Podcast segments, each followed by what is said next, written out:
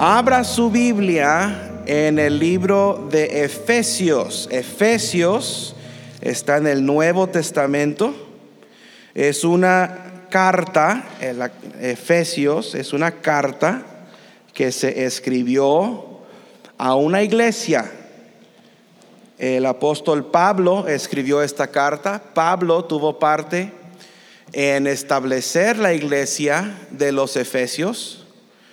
Los, la carta de Efesios viene del nombre de, que se le daba a las personas que vivían en la ciudad de Éfeso. Éfeso fue una ciudad en, en Asia Menor. estamos hablando de allá por donde, un poco al sur de Rusia, un poco al, al ah, oriente de Ucrania, para que usted ubique más o menos por dónde está más o menos en, Turquía, por allá por esa parte del mundo. Y Pablo escribe a los cristianos efesios de la ciudad de Éfeso. Y en el capítulo 4, versículos del 1 al 6, Pablo les dice así, yo pues, preso en el Señor, os ruego que andéis como es digno de la vocación con que fuisteis llamados Efesios 6.2 dice, con toda humildad y mansedumbre, soportándoos con paciencia los unos a los otros en amor, solícitos en guardar la unidad del Espíritu en el vínculo de la paz. Un cuerpo y un espíritu, como fuisteis también llamados en una misma esperanza de vuestra vocación un Señor, una fe, un bautismo, un Dios y Padre de todos, el cual es sobre todos y por todos y en todos. Pablo aquí usa un tipo de, de plataforma de lanzamiento. ¿Usted ha visto alguna vez en las Olimpiadas eh, cuando son los eventos de, clavadistas, ¿sí? Y tienen sus plataformas de donde ellos se lanzan para echarse su clavado. Y algunas de esas plataformas tienen resorte, ¿verdad? Y en las albercas a, veces también hay, uno va y, salta. Bueno, cuando yo lo hago no, hace resorte, nomás se cae así. Pero, ah, pero sí me explico, sí entienden lo que estoy diciendo. Pablo usa esta porción de su carta como una plataforma de lanzamiento y su, su, meta es ayudarle al cristiano en su andar diario. dijo que el cristiano ande como es digno de su vocación andar es simplemente la manera en que nos comportamos. No está hablando literalmente de caminar físicamente, está hablando de nuestro comportamiento, de nuestra conducta. Y dice que debemos de andar, debemos de comportarnos, debemos de tener una conducta que es digna dice que debemos de andar digno de su vocación.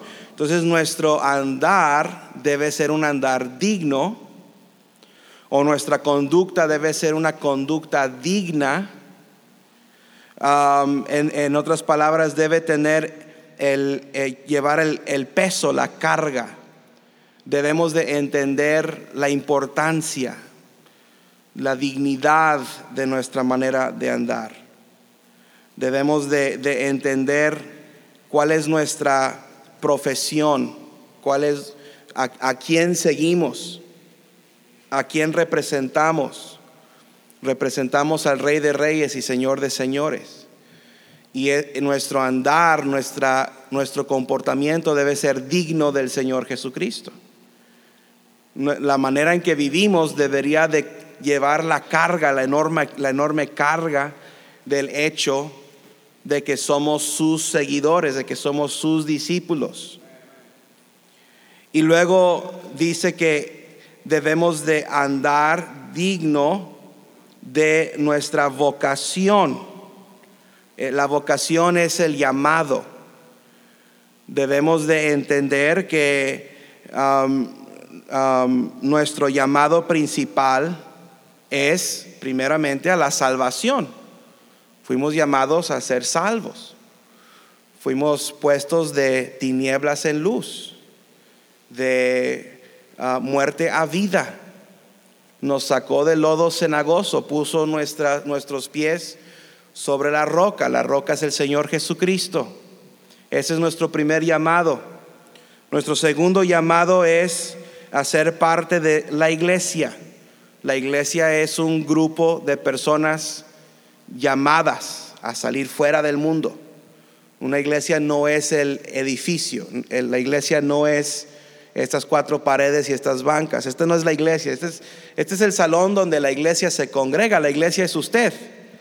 Y la iglesia soy yo, nosotros, este grupo que hemos salido del mundo a formar un grupo nuevo. Esa es la iglesia, es la verdadera iglesia. Algunos a veces andan por la calle y dicen, mira qué bonita iglesia, y señalan un edificio. El edificio no es la iglesia. El edificio es un edificio. Es como la casa donde usted vive. Esa casa no es su familia, ¿verdad que no? Es la casa donde, donde vive su familia. Pero si su familia se cambia de casa, se quedó la familia allá donde vivía antes en el número, este, en el número 160 en la calle este, Zaragoza. No, Ahora su familia está en esta nueva ubicación, en el, en el eh, número 400, en, la calle este, eh, Conquistadores, en um, San Pedro Garza García, por allá por Chipinque. Ahí está su familia, allá quisiera, ¿verdad? Entonces, esta iglesia no, este lugar no es la iglesia. Ya lo dije, ¿verdad? Me equivoqué. Este lugar no es la iglesia. Nosotros somos la iglesia. Y si el próximo domingo decimos, hermanos, ¿saben que el culto lo vamos a hacer allá en Monterrey, en otro salón, para ver si juntamos más gente? Allá va a estar la iglesia. No, la iglesia no se queda aquí. Y ese es nuestro segundo llamado. Eh, nuestro primer llamado es un llamado a ser salvos. Nuestro segundo llamado es el llamado a formar parte de la iglesia. Y luego tenemos un tercer llamado. Y ese es el llamado más emocionante. Es cuando el Señor un día, probablemente mañana o pasado mañana, vendrá con voz de mando, con voz de arcángel, y Él va a llamar a los muertos en Cristo que resuciten primero, y luego nos va a llamar a nosotros. Y dice la palabra de Dios que seremos todos arrebatados juntamente con Él en el aire y estaremos para siempre con el Señor. Y ese es el tercer y último llamado y es el que estamos esperando. Pero dice Pablo que debemos de andar como es digno de nuestra vocación. ¿De cuál vocación? Digno de la salvación que el Señor Jesús nos ha dado. Ahora, yo no me puedo ganar la salvación, pero debo de andar digno de esa salvación. Debo recordar quién derramó su sangre por mí y derramar quién es el que ah, recordar quién es el que me justificó y recordar quién es el quién es el que me dio un nuevo nombre y una nueva vida y una nueva naturaleza y un nuevo rumbo y un nuevo hogar en el cielo. Tengo que recordar eso mi, vocación, mi primer llamado. Debo de recordar a aquel que estableció la iglesia, el que dice la palabra de Dios que derramó su sangre por ella, el que dio su vida por ella, el que amó la iglesia. La iglesia dice la palabra de Dios que es la esposa del Cordero. Ahora imagínese usted, hermano Vicente, imagínese, si usted me dice, Pastor Jonathan, yo me voy a ir de viaje, le voy a encargar a mi esposa, la hermana Ceci. Y usted se va tres días, cinco días y regresa y viene conmigo y su esposa la encuentra toda golpeada. No había comido, está lastimada y dice, ¿qué pasó con mi esposa? Ahí está. ¿No la cuidaste? No, no, no, y de hecho este, hasta la insulté y la golpeé. ¿Cómo se sentiría el hermano Vicente? ¿Cuál es? ¿Cómo me sentiría yo después de la golpiza que me voy a poner? porque su esposa es importante para él. El Señor Jesús ama a esta iglesia y Él se fue al cielo y nos dice a nosotros que debemos de amarnos los unos a los otros y mantener una unidad Y debemos, debemos de cuidar la iglesia. Y cuando Él venga vamos a ser responsables por la manera que tratamos la esposa del Cordero. Entonces debemos de andar dignos de nuestro llamado, nuestro llamado de salvación, el llamado a ser parte de la iglesia, y debemos de ser dignos de aquel llamado en que algún día Él va a venir. Eso quiere decir que debemos de amar la venida del Señor. Usted sabe que hay una corona en el cielo, una corona especial para los que aman la venida del Señor. Hay gente que no dice, ah, sí, que venga Cristo, pero después de que yo pueda hacer esto, después de que logre aquello. Decía Alexis, después de casarme, ya se casó. Ahora puede venir el Señor, ahora sí. Dice, con más razón por la suegra. Bueno, es otro, es otro tema. Pero no aman verdaderamente la venida del Señor. No están a la expectativa, a la espera de la venida del Señor. Y debemos de andar, todos los días debemos de andar, debemos de comportarnos como si hoy el Señor Jesucristo vendría. Imagínese, si el Señor Jesucristo viniera ahora mismo, ¿Dónde lo encontraría? Aquí en la iglesia, escuchando enseñanza, eh, congregado con sus hermanos, llegando tarde a la iglesia. Ahí los encontraría el Señor. Dios les bendiga, hermanos. Y ah, entonces debemos de andar como es digno de esa vocación, de ese llamado, del hecho de que el Señor podría venir antes de que yo termine de decir que el Señor podría venir ahora mismo. Y vivir de esa manera. Me acuerdo cuando yo era muchacho, mis papás salían de viaje y mi papá siempre me decía, Jonathan, no se permiten mujeres en la casa, no se permite este, bebidas alcohólicas y, no quiero que andes fumando tus cigarros adentro de la casa porque la vas a pestar toda. Y dice, sí, papá, sí, bueno, haré mi mejor intento de cumplir con tus deseos y no meter mujeres, ni alcohol, ni cigarros a la casa. Claro, él estaba bromeando, yo no. Y mis papás se iban tres, cuatro días y yo sabía más o menos el día que iban a regresar. Entonces el primer día eh, yo hacía un desastre en la casa. El segundo día no recogía nada. Y el tercer día eh, empezaba a oler rara la casa. Para cuando yo sabía, hoy en la noche llegan mis papás. Y yo le hablaba a su celular, papá, ¿cómo, cómo vas? Este, ¿qué, ¿Cuándo llegas? Yo creo que hoy llegamos en la noche. Ahora era modo de pánico. Y ahora es lavar todos los trastes y, abrir las puertas y las ventanas para que se ore la casa, ¿verdad? ¿Y, por qué? Porque mis papás vienen. Y, y, tienen que encontrar bien la casa, tienen que encontrar todo bien arregladito y todo en orden. Así debemos de vivir nosotros todos los días porque nuestro rey viene, nuestro Señor viene. Y cuando Él venga, yo quiero que Él encuentre mi casa en orden, quiero que encuentre mi vida eh, en, buenas condiciones. Tengo que andar como es digno de esa vocación. Ahora, esa es la introducción de Pablo. Pablo dice, así debemos de andar. Ese es el, eh, eh, esa es la plataforma de lanzamiento de Pablo. Andar digno. Y luego Pablo nos dice en detalle cómo es este andar digno cómo es la dignidad de nuestro andar. Y el primer tema que toca Pablo es la unidad. La unidad. Nuestro andar debe ser un andar unido. Ahora, esto, hermano, es un punto fundamental y esencial para una iglesia exitosa. Con permiso.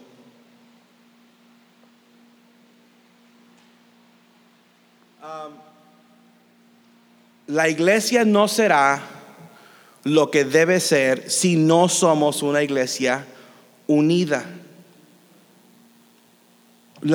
sin la unidad, este cuerpo, esta iglesia, no se puede edificar. No podemos ser lo que debemos de ser si no estamos unidos. Y lo que sucede es que una iglesia que no está unida, tarde o temprano, sufre caídas. Caídas internas y caídas externas. Una iglesia en donde cada miembro no está unido con los demás miembros.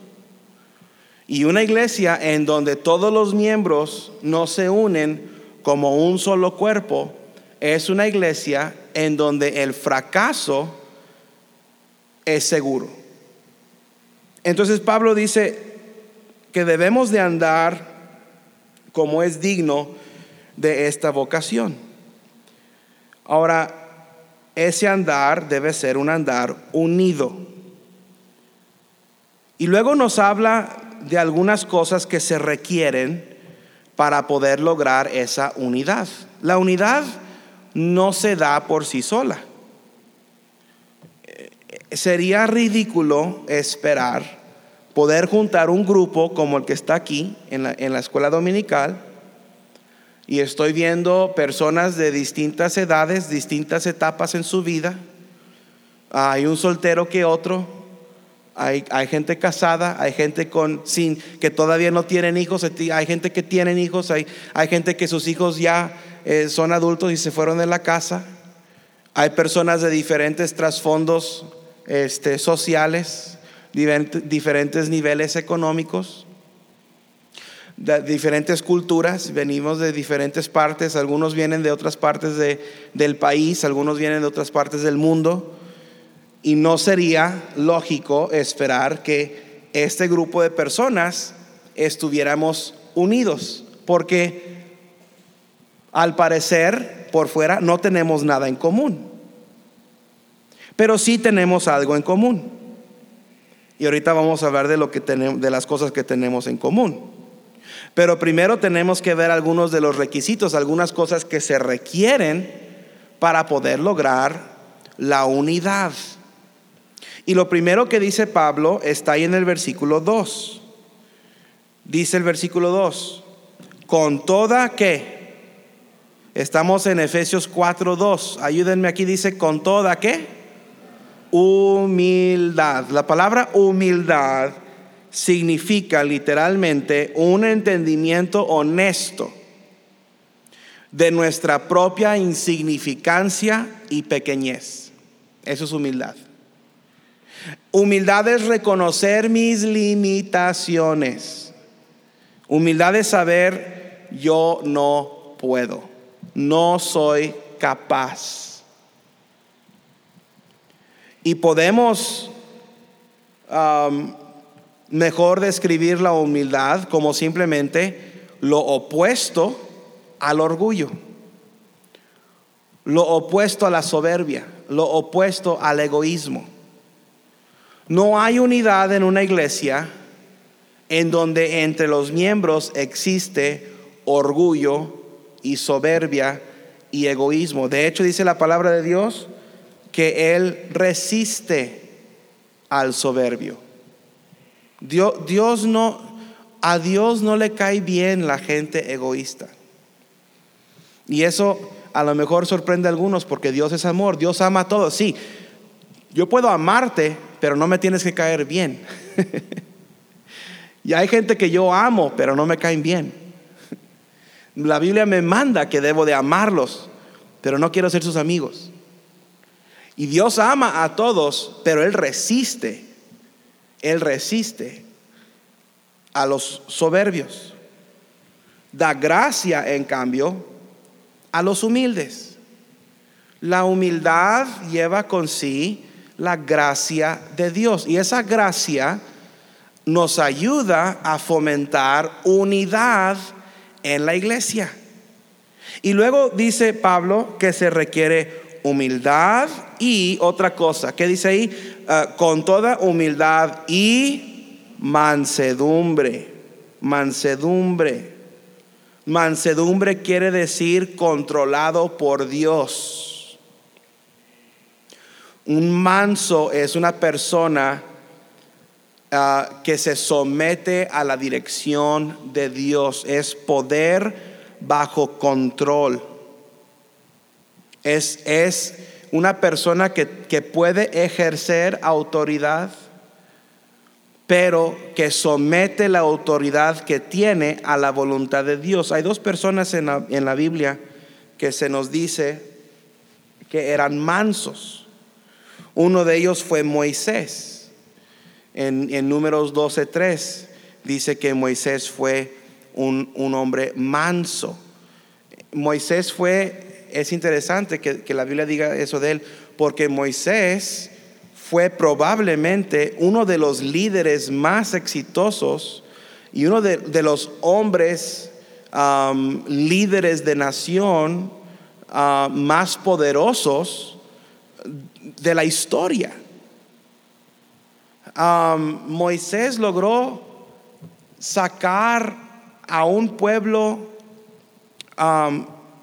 eh, prisionero, a un pueblo esclavo de Egipto. Moisés le ganó a un poder mundial, ganarle a Egipto, poder, poder tener una ventaja y tener una victoria contra Egipto, sería como una nación de esclavos y de prisioneros tener una victoria en contra de Rusia o de los Estados Unidos o de China. Es decir, ese grupito de, de gente que no tiene nada, que no vienen de nada, que no pueden hacer nada, que por 400, 400, años han sido conquistados y han estado bajo el látigo de, de un poder mundial. No solamente lograron tener su independencia de ese poder mundial, físicamente salieron de esa nación para formar su propia nación. Y ellos tuvieron una victoria militar, ahogaron y, destruyeron el ejército completo del presidente faraón de Egipto. Y, y ese ejército quedó en el fondo del Mar Rojo. Eso es increíble. Pero eso Moisés lo logró uh, porque estuvo bajo sumisión a Dios. El segundo que la palabra de Dios nos dice que fue manso es el mismo Señor Jesucristo. Este es, el, este es el Hijo unigénito de Dios. Todas las cosas están puestas bajo sus pies. Dios lo ha puesto por cabeza sobre todas las cosas. E, él es el que en el principio estuvo con Dios y en el principio era Dios. Este es el que eh, estuvo con Dios y con sus palabras formó todo lo que vemos. Este es el que es y el que era y el que siempre será. Este, este, es el rey de reyes y señor de señores. Y dice la palabra de Dios que fue manso. Tal así fue la mansedumbre del Señor Jesús que él, su vida no fue tomada, él puso su vida y tuvo poder para poner su vida y pudo, tuvo poder para volver a tomar su vida. Pero fue manso. Y la palabra de Dios nos dice que para tener unidad en la iglesia se requiere humildad, es decir, lo opuesto al orgullo, y se requiere mansedumbre. ¿Cuántos de nosotros, lejos de ser humildes, consideramos que es que yo merezco algo en la iglesia? O es que yo merezco cierto trato. O es, ahora, y usted se, se, merece respeto, usted se merece su dignidad como persona, pero hay personas que exigen de parte de la iglesia algo uh, cuando no debemos de preguntar qué puede hacer mi iglesia por mí, debemos de preguntar qué puedo hacer por mi iglesia.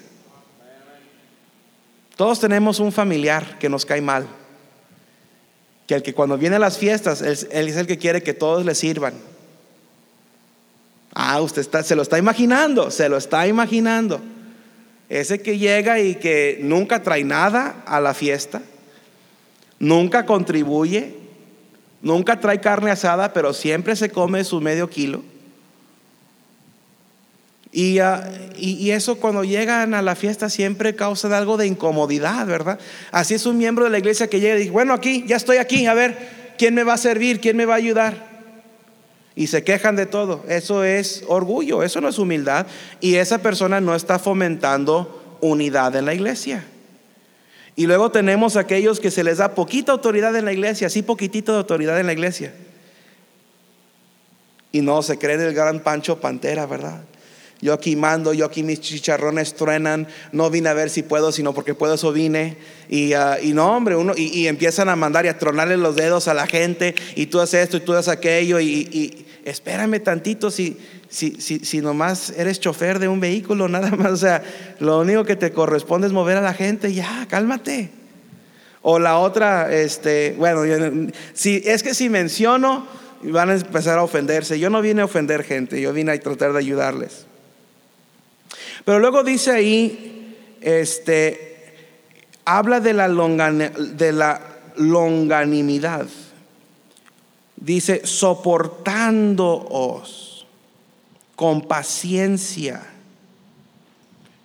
Eso es longanimidad. Las tres características bajo consideración de estas tres características, de la humildad, de la mansedumbre y de la longanimidad, probablemente la longanimidad puede ser la más difícil de practicar. El soportarnos con paciencia los unos a los otros en amor. La longanimidad es la habilidad de soportar la incomodidad sin pelear. Es, es simplemente aceptar los defectos de la persona junto con las virtudes. Es, es entender, nadie es perfecto. Y así como Cristo a mí me perdonó, yo también tengo que perdonar. es ser paciente hasta el punto de empezar a sufrir a causa de esa paciencia y estar dispuesto a sufrir por esa paciencia. E, es una, es una tolerancia callada.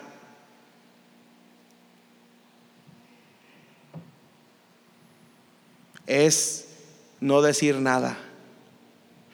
Hermano, usted sabe, entiende que usted no está bajo obligación a dar su opinión sobre la vida de otro cristiano. No. No está escrito en ninguna parte que usted tiene el deber, que usted tiene la responsabilidad de arreglar asuntos en las vidas de otros. Y hermano, si usted entendiera eso, y hermana, si usted entendiera eso,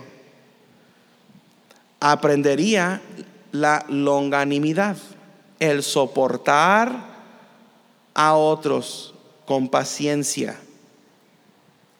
en amor. Es una tolerancia callada.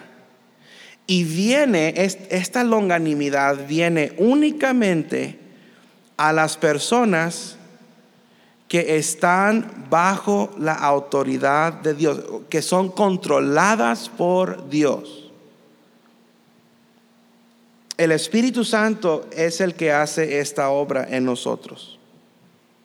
Cuando nos sometemos a Él, cuando decimos, Espíritu Santo, este día, el día de hoy, antes de salir de mi recámara o antes de salir de mi casa, antes de enfrentar al mundo, quiero que tú tomes control de mi mente, de mi corazón.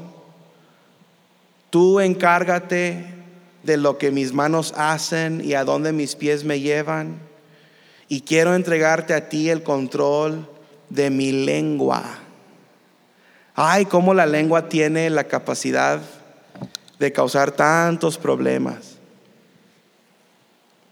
Dice la palabra de Dios que de la abundancia de corazón habla la boca.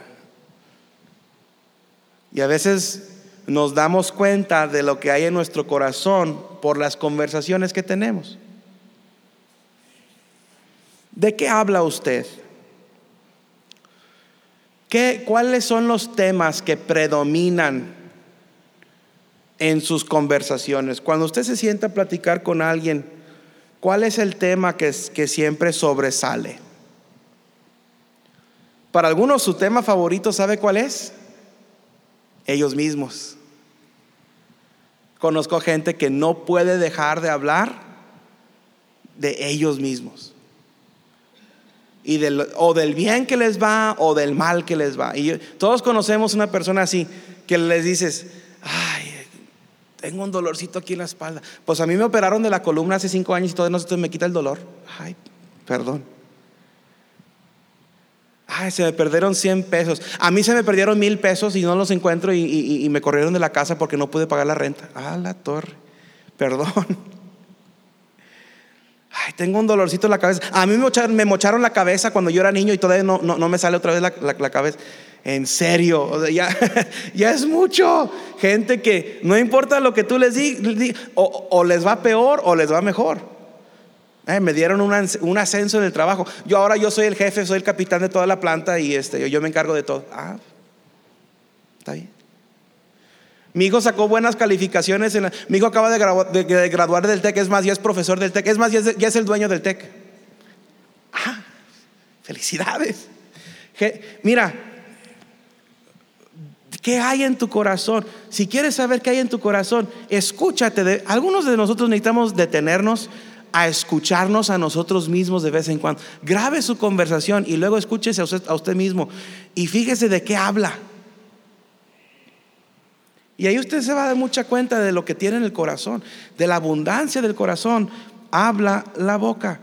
Pablo le está pidiendo a esta comunidad de cristianos, estos hermanos que se les dicen los efesios, que son de la ciudad de Éfeso, allá en Asia Menor, hace aproximadamente dos mil años, les está pidiendo que hagan un esfuerzo, un esfuerzo determinado de guardar la unidad y, guardar un acuerdo, um, guardar la paz Oh, la paz es un factor unificador. La paz entre Dios y el hombre eh, fue lo que causó que el Señor Jesús viniera y cómo hemos sido unidos. una unión imposible. Que Dios y el hombre se conozcan, imposible, pero es la paz del Señor Jesucristo que produce eso entre nosotros. La paz entre los cristianos es el, fundamento de la unidad. E, es una obligación, de hecho, mantener la paz, promover la paz, amar la paz. Hay cristianos que les gusta la discordia, les gusta, no están contentos si no traen algo en contra de otro hermano. Es que esa hermana se sienten felices cuando pueden decir, es que esa persona a mí me trató de esta manera.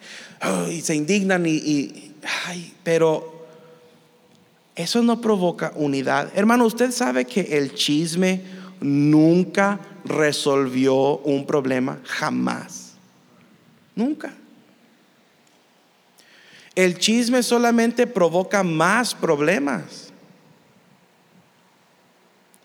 Y Pablo está diciendo, hermanos, Cuiden, cuiden su espíritu, sean humildes, sean mansos, um, sean pacientes unos con otros.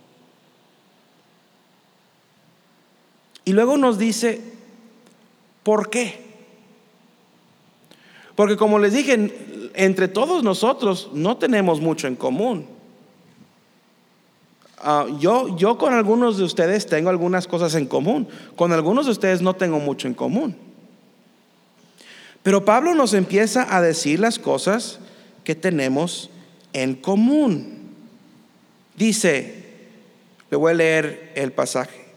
Yo pues, preso en el Señor, os ruego que andéis como es digno de la vocación con que fuisteis llamados, con toda humildad y mansedumbre, soportándoos con paciencia los unos a los otros en amor, solícitos a guardar la unidad del Espíritu en el vínculo de la paz. Y luego dice, versículo 4, un cuerpo y un espíritu, como fuisteis también llamados a una misma esperanza de vuestra vocación, un Señor, una fe, un bautismo, un Padre, un Dios, perdón, y Padre de todos, el cual es sobre todos y por todos. Y entonces nos damos cuenta que sí tenemos algunas cosas en común, hermanos. Si hay algunas cosas aquí que podemos decir, esto nos unifica. Hay, que entender que somos, versículo 4, un cuerpo. Imagínese un cuerpo descoyuntado, un cuerpo descuartizado. Ya no es cuerpo. Y aparte ya no tiene vida. Pero dice la palabra de Dios que somos un cuerpo. Ahora, este, aquí específicamente está hablando de un cuerpo de doctrina. Primera Corintios 12, 12 al 31 eh, eh, eh, da un buen comentario sobre este tema. Pero Dios ha ordenado que los cristianos nos reunamos como un cuerpo, que seamos una iglesia. Y toda la enseñanza doctrinal que se aplica a la iglesia, todo lo que, lo que encontramos en la escritura, tiene una relación directa a la iglesia.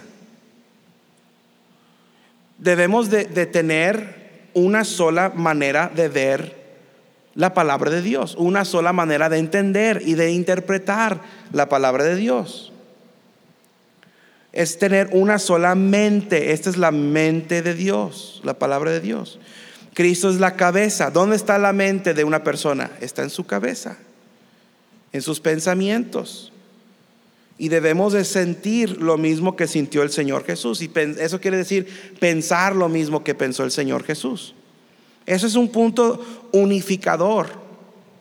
Si todos tenemos nuestra versión y nuestra opinión y, y nuestra interpretación, no hay una unidad. Luego dice que tenemos un espíritu.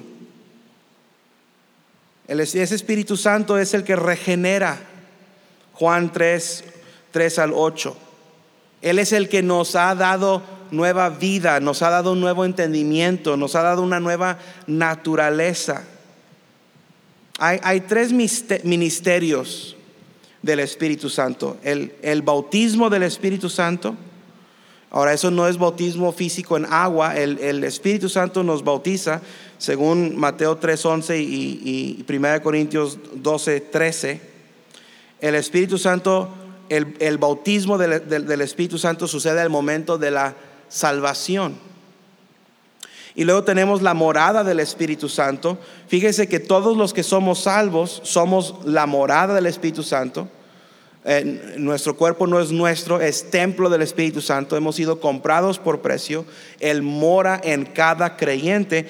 Y el tercer ministerio del Espíritu Santo es la llenura. Ahora, aunque el Espíritu Santo mora en cada creyente, y si usted es salvo, el Espíritu Santo mora en usted no todos los cristianos tienen la llenura o la plenitud del Espíritu Santo. Es decir, no todos los salvos son controlados por el Espíritu Santo. Pero todos lo tenemos. Y nuestro, nuestra meta debería de ser ser llenos del Espíritu Santo y tener la plenitud del Espíritu Santo y ser dirigidos de esa manera por el Espíritu Santo y que nuestras vidas reflejen la obra del Espíritu Santo. Y luego Pablo habla de una esperanza.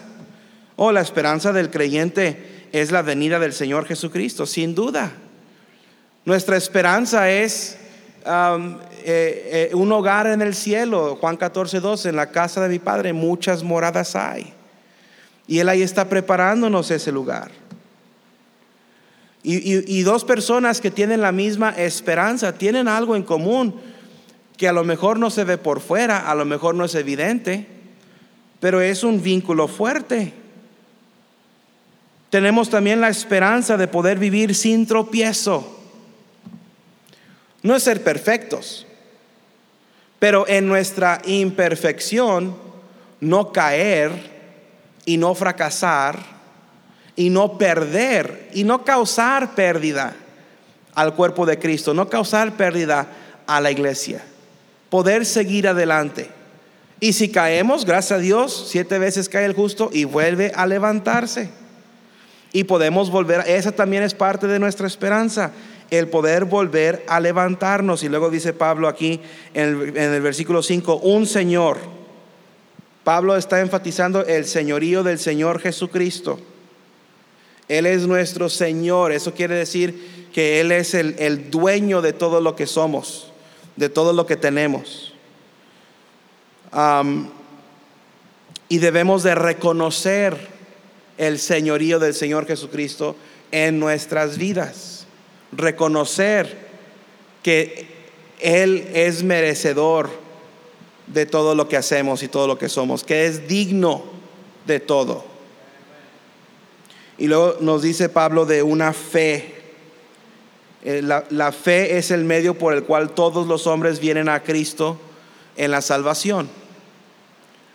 Ah, pero también esa frase está hablando de nuevo de la doctrina. Ah, nosotros creemos en la palabra de Dios, creemos que es inspirada verbalmente, que es inerrante la palabra de Dios. Nosotros creemos en el nacimiento de virgen del Señor Jesucristo. Creemos en la muerte física, la sepultura física y la resurrección física y corporal del Señor Jesucristo.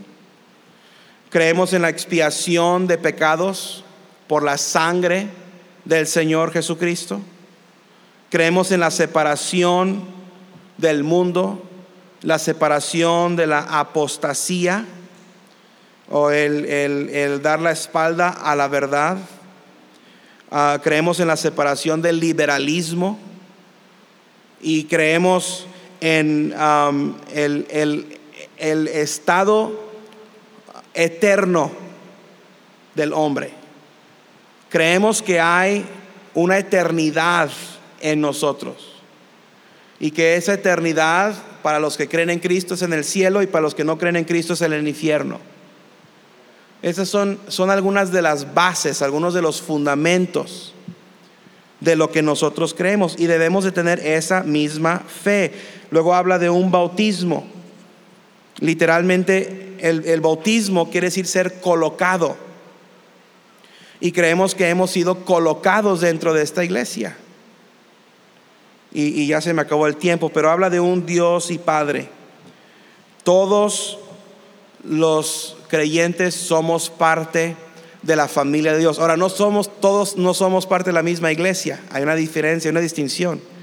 Pero Dios es nuestro Padre y nosotros somos sus hijos. ¿Y qué padre, qué padre no quiere que sus hijos tengan unidad?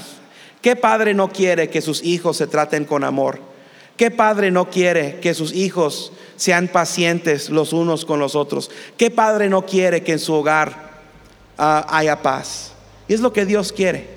Nuestro Padre quiere que en esta iglesia haya unidad, que andemos dignos de nuestro llamado, de nuestra vocación.